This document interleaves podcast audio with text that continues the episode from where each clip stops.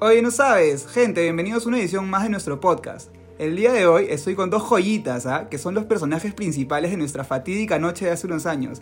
El primero es CC. Habla, tío. ¿Qué tal, gente? ¿Qué tal, CC? ¿Cómo estás? Ahorita tranqui, mano. Qué bueno, qué bueno. Y también nos acompaña Spooky.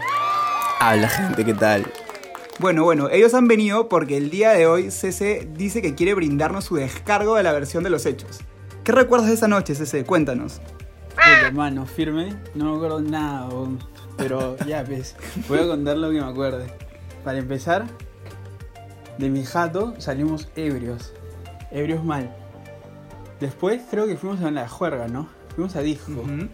Y en Disco, ya empezaron a salir las tellas y, y a partir de ahí lo que, lo que se me pasó por la, por la mente fue chupar, chupar y nada más que chupar.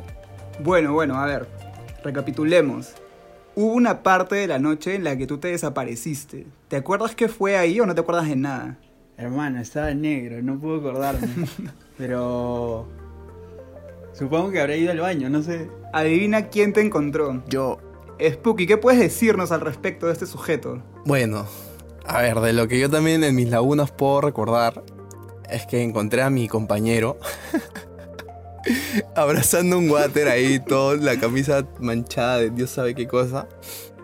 Entonces yo como buen amigo que soy tuve que cargarlo, ponerlo al hombro.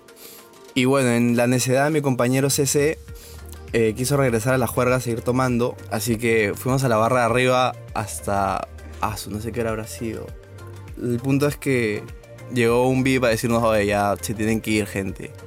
Y entre pleitos ya tuvimos que llevar al, al señor CC entre brazos, cual Jesucristo. Claro, porque por ahí circula una foto en la que sale el susodicho este cargado cual costal de papas por ti. ¿Qué opinas al respecto? ¿Qué nos puedes contar? Que ya no, ya no era él, era solo un cuerpo inerte.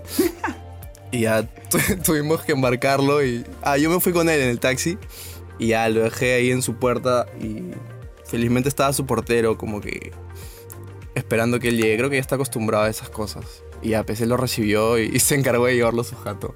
CC, ¿tienes algo que decir en tu defensa? Puta, hermano, gracias a Dios tengo buenos amigos.